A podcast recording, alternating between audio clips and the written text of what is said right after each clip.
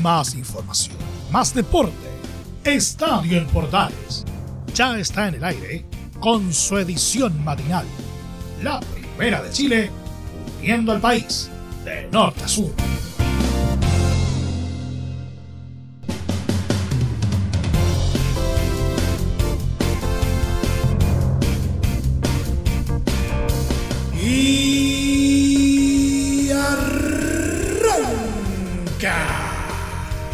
Señoras y señores, ¿cómo les va? Muy buenos días, bienvenidos una vez más, bienvenidos al show. Estamos ya a mitad de semana y le vamos a contar en esta pasada algunas eh, informaciones que realmente han sido impactantes. Por ejemplo, el eh, anunciado eh, retiro del arquero Johnny Herrera, que finalmente se materializó, por lo menos en lo que es su anuncio.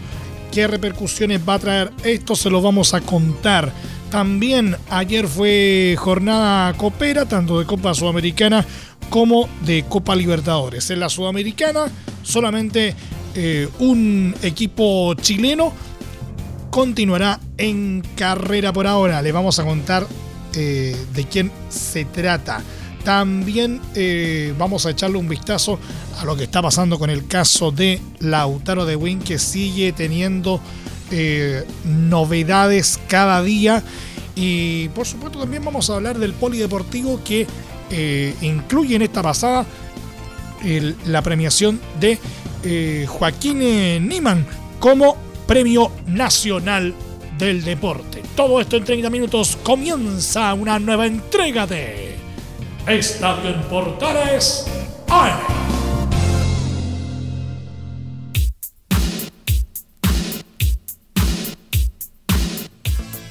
Desde el mate central de la Primera de Chile, uniendo al país de norte a sur, les saluda Emilio Freixas. Como siempre, un placer acompañarles en este horario. Empezamos con posiblemente la noticia del día. Johnny Herrera, uno de los porteros más destacados en la historia del fútbol chileno e ídolo de Universidad de Chile, decidió poner fin a su carrera profesional y anunció su retiro con 39 años de edad. El ex golero de Everton declaró en DNT Sports que colgamos los guantes. Me retiro del fútbol. Lo he pensado mucho. Tenía hace rato, desde que salí de la U, la intención de no seguir jugando, dedicarme a otras cosas. Dejé muchas metas postergadas por el fútbol y estoy a tiempo de retomarlas. Respecto a su decisión, explicó que está pensada. Costó mucho porque habían ganas de hacer cosas. Había que pensarlo mucho. Había que pensar la decisión que tomé. Hablé con la gente adecuada, amigos, compañeros, está tomada la decisión. Seguí jugando por mi vieja, que en paz descanse, que me recomendó seguir pidiendo que no le diera el gusto a los que no querían que yo continuara. Nos vinimos a Viña, fuimos felices. Me encantó esta ciudad. Nos radicaremos acá, agregó. El ex meta de Everton confesó que tuvo ofertas de varios clubes de primera y primera B, pero que sin embargo ya no había vuelta atrás. Me voy tranquilo como jugador y profesional. Aún así, explicó entre risas. La primera sensación es que en un mes más cuando vea a los arqueros jugando diga por qué no estoy ahí. Me han dicho que me voy a arrepentir, pero para mí no hay términos medios.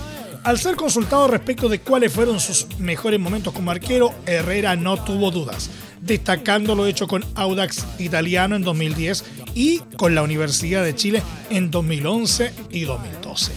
El 2010 con Audax fue uno de mis mejores años.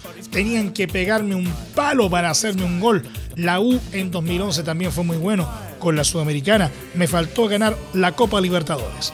Me habría gustado conversar con los dirigentes para que no dejaran ir a Gustavo Canales, Edu Vargas y Marcos González. Si manteníamos el equipo de 2011, no nos ganaban la Libertadores. Fue triste y frustrante. Me dolió y fue uno de los partidos que más sufrí, se lamentó. Herrera estuvo vinculado prácticamente durante toda su vida con Universidad de Chile, en donde se formó como futbolista e hizo su debut profesional en el año 1999. En su primer periodo, hasta finales de 2005, conquistó cuatro títulos, tres ligas y una Copa Chile. Después emigró a Corinthians en Brasil, en donde no tuvo la continuidad deseada.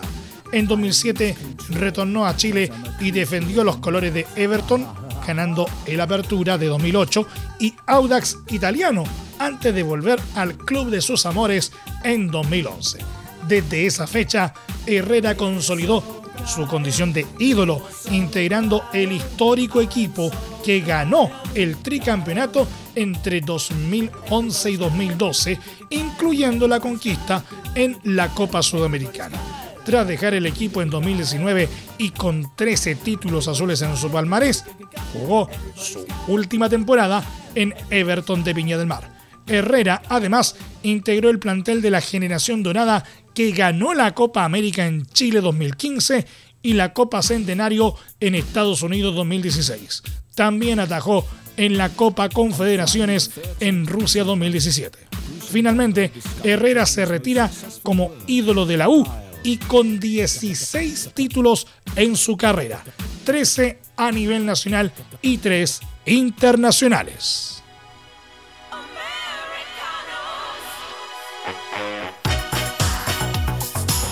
Precisamente en la U, el presidente de Azul Azul, Cristian Aubert, afirmó que el grupo financiero Sartor, que adquirió las acciones que pertenecían a Carlos Heller y se convirtió en máximo accionista de la concesionaria, entienden que además de administrar al club de fútbol, es importante respetar los valores de la Casa de Estudios Universidad de Chile. El directivo afirmó entender que los hinchas estén interesados y preocupados en saber quién será el accionista principal de su club.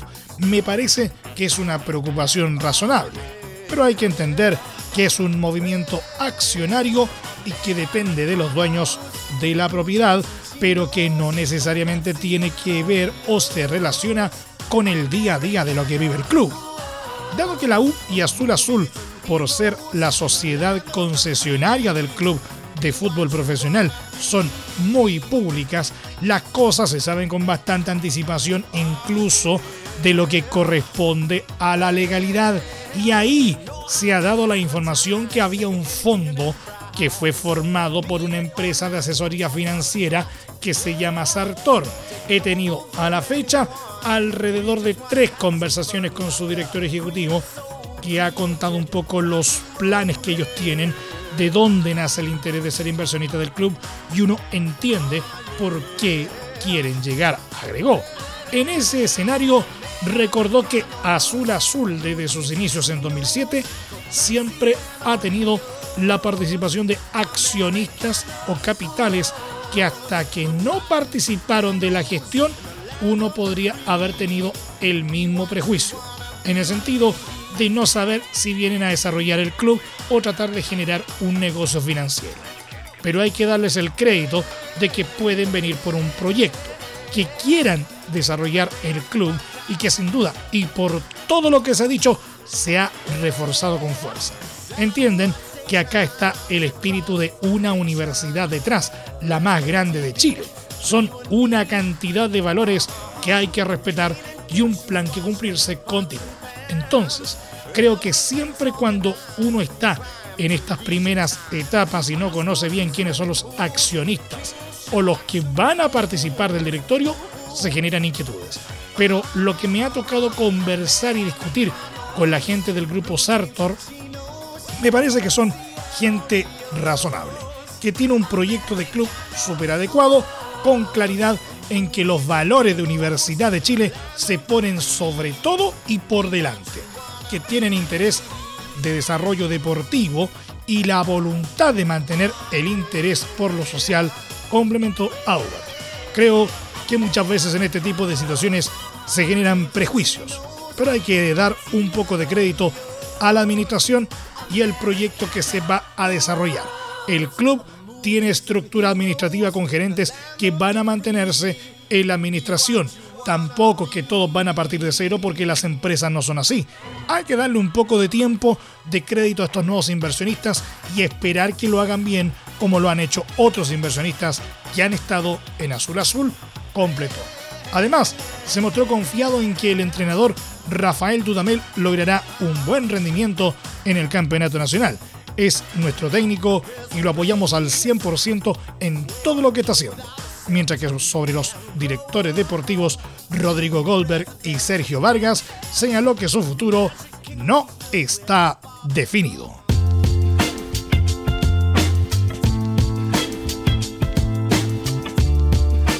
Nos vamos a la primera vez. Rangers de Talca debutó con triunfo en la primera fecha del campeonato del ascenso al vencer por tres goles a uno a Unión San Felipe este martes.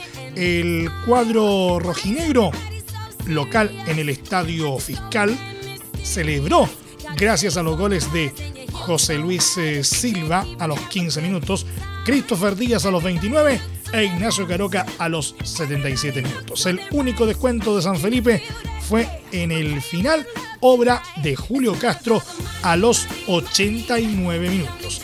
En la segunda fecha, Rangers visitará a San Luis en Quillota, mientras que San Felipe recibirá a Deportes Puerto Montt.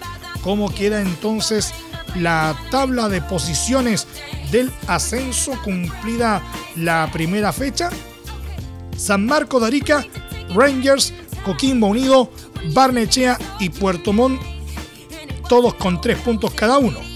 Después, San Luis de Quillota y Deportes Temuco con un punto, mientras que Deportes Santa Cruz, Lautaro de Buin, Santiago Morning, Universidad de Concepción, Deportes Iquique, Cobreloa, Deportes Copiapó, Unión San Felipe y Magallanes no poseen unidades.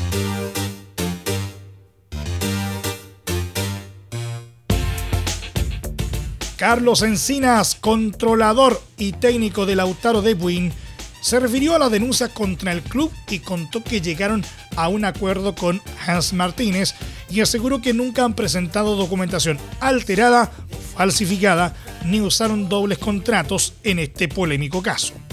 Me alegro de que hayamos solucionado esto con Hans. La verdad es que es algo que me tenía muy preocupado. Yo le pido las disculpas a Hans. Asumo la responsabilidad. No es cómodo ni para él ni para nosotros. Seguramente no fueron los conceptos más apropiados. Se generaron en un contexto de mucha rabia, explicó a la tercera. Respecto a las acusaciones por presentar documentos adulterados, Encinas remarcó que nunca hubo falsificaciones. No conozco dos contratos, ni ninguna alteración ni falsificación. Es poco consistente. Tampoco conozco la denuncia. El caso de José Barrera no sé por qué sale a colación. Lo otro es coherente. La denuncia la hizo Hans. La directiva ya llegó a proceso de acuerdo. Si hay algo es que no hay nada falsificado ni adulterado, declaró. En la misma línea, aseguró que esta problemática más que nada se debe a una insistencia de Fernández Vial en adjudicarse un espacio en la competencia que no se ganó.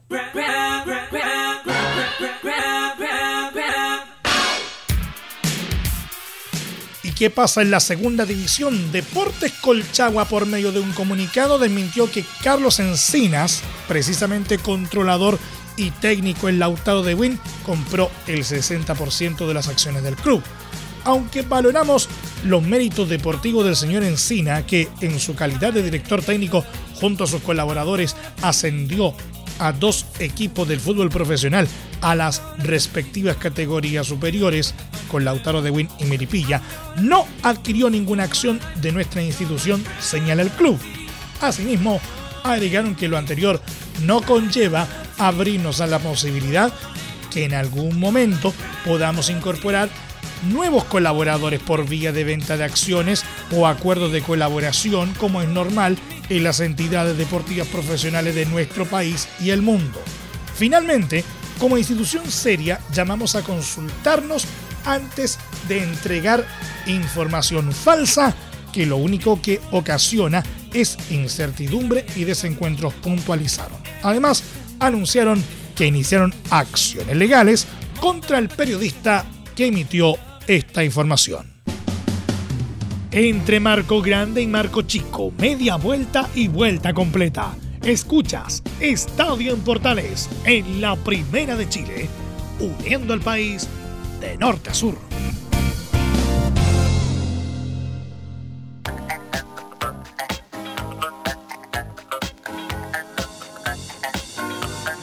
Es hora de irnos un ratito de copas en Estadio en Portales AM. Huachipato venció de forma contundente a Deportes Antofagasta en el Estadio Cap de Talcahuano por 3 eh, a 0, 4 a 0 en el global y selló su clasificación a la fase de grupos de la Copa Sudamericana. Los visitantes salieron con todo en busca de igualar el resultado acumulado, pero se estrellaron ante la eficacia de los siderúrgicos que apenas a los 8 minutos invocaron el primer tanto gracias a Chris Martínez.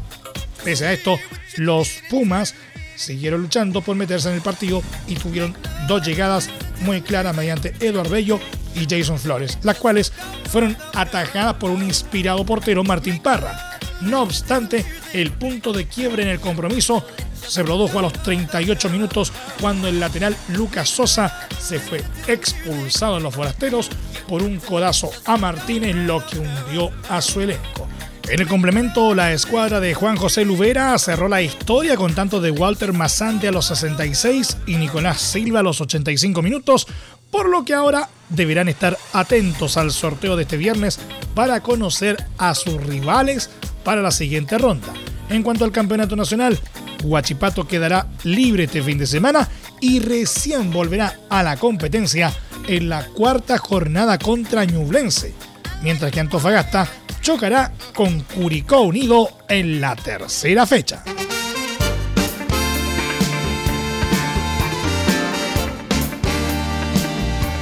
Ayer también hubo jornada de Copa Libertadores porque Santos puso un pie en la fase de grupos de la Copa Libertadores al vencer por 3 a 1 a San Lorenzo este martes en el nuevo gasómetro en Buenos Aires, Argentina. En la ida de la tercera ronda previa, el equipo brasileño dominó de principio a fin a los Cuervos, verdugos de Universidad de Chile en la fase anterior, y tomaron una ventaja importante de cara a la revancha que se jugará en Brasil la próxima semana. Los goles de Santos fueron de Lucas Braga a los 7 minutos, Mariño a los 45 más 1 y Ángelo Gabriel a los 90 más 4. Y el descuento de San Lorenzo fue de Ángel Romero a los 72 minutos. El duelo de vuelta entre Santos y San Lorenzo se jugará el martes 13 de abril en el estadio Manegarrincha, en la capital brasileña.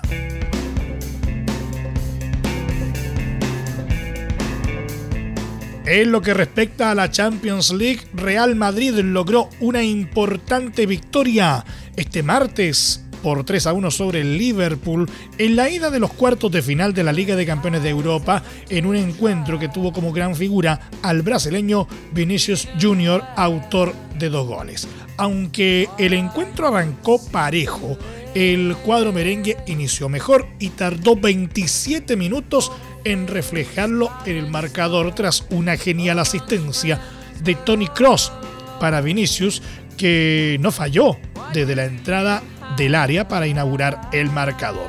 El cuadro dueño de casa capitalizó su ventaja a los 36 gracias a Marco Asensio, que aprovechó un error de Trent Alexander Arnold para vencer al arquero Alison Baker y decretar el 2 a 0. El equipo inglés intentó su reacción en el segundo tiempo gracias a un gol de Mohamed Salah a los 51, tras una gran jugada de Jorginho Beinaldum y un intento de disparo de Diogo Jota que se desvió en el rival. Sin embargo, a los 65 minutos, Vinicius apareció otra vez. Ahora, tras gran pase de Luka Modric para decretar el definitivo 3 a 1 en el Alfredo Di Stéfano. Liverpool deberá intentar revertir la serie el próximo 14 de abril, cuando reciba a Real Madrid, con la difícil misión de dar vuelta a la llave para avanzar a semifinales.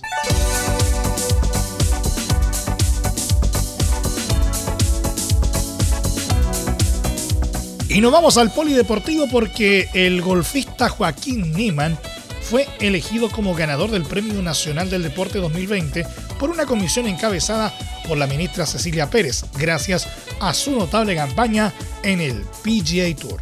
Precisamente, escuchamos a la ministra del Deporte Cecilia Pérez en Estadio en Portales AM. Como presidenta de la comisión que entrega el Premio Nacional del Deporte, tengo el honor de anunciar que por unanimidad esta comisión ha designado como meritorio para este premio a Joaquín Niemann.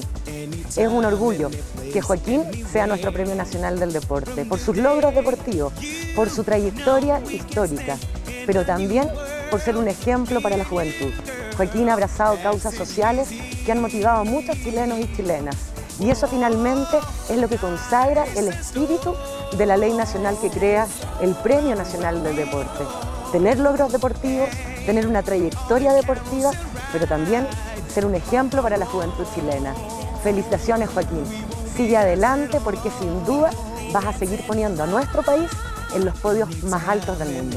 Neyman fue el primer golfista chileno en recibir la membresía completa para el PGA Tour y en septiembre de 2019 ganó su primer título en el circuito profesional, específicamente en el torneo A Military Tribute at the Green Brier. El deportista de 22 años que sucede en el galardón a Francisca Crobeto fue finalista de la FedEx Cup y sexto en la CJ Cup. Además de la ministra Pérez, en la votación también participaron la senadora Yasna Proboste, el diputado Sebastián Keitel, el presidente del Círculo de Periodistas Deportivos Danilo Díaz y la directora del Instituto Nacional de Deportes Sofía Rengifo. Como ganador del Premio Nacional del Deporte 2020, Joaquín Niman se adjudica 245 UTM y recibirá un diploma firmado por el presidente Sebastián Piñera. Y el tenista chileno Cristian Garín, 20 de la ATP, fue confirmado por la organización del Masters 1000 de Madrid como parte del torneo que comenzará el lunes 27 de este mes en la capital española. El jugador nacional compartirá cuadro con los mejores exponentes del mundo, dado que confirmaron su presencia el serbio Novak Djokovic, el ruso Danil Medvedev, el español Rafael Nadal, el austríaco Dominic Thiem, el griego Stefano Tsitsipas, el alemán Alexander Zverev y el suizo Roger Federer. En el cuadro femenino, en tanto, estarán la actual campeona del torneo Kiki Bertens, la número uno del mundo Ashley Barty y la checa Petra eh, Vitova, la máxima ganadora del torneo.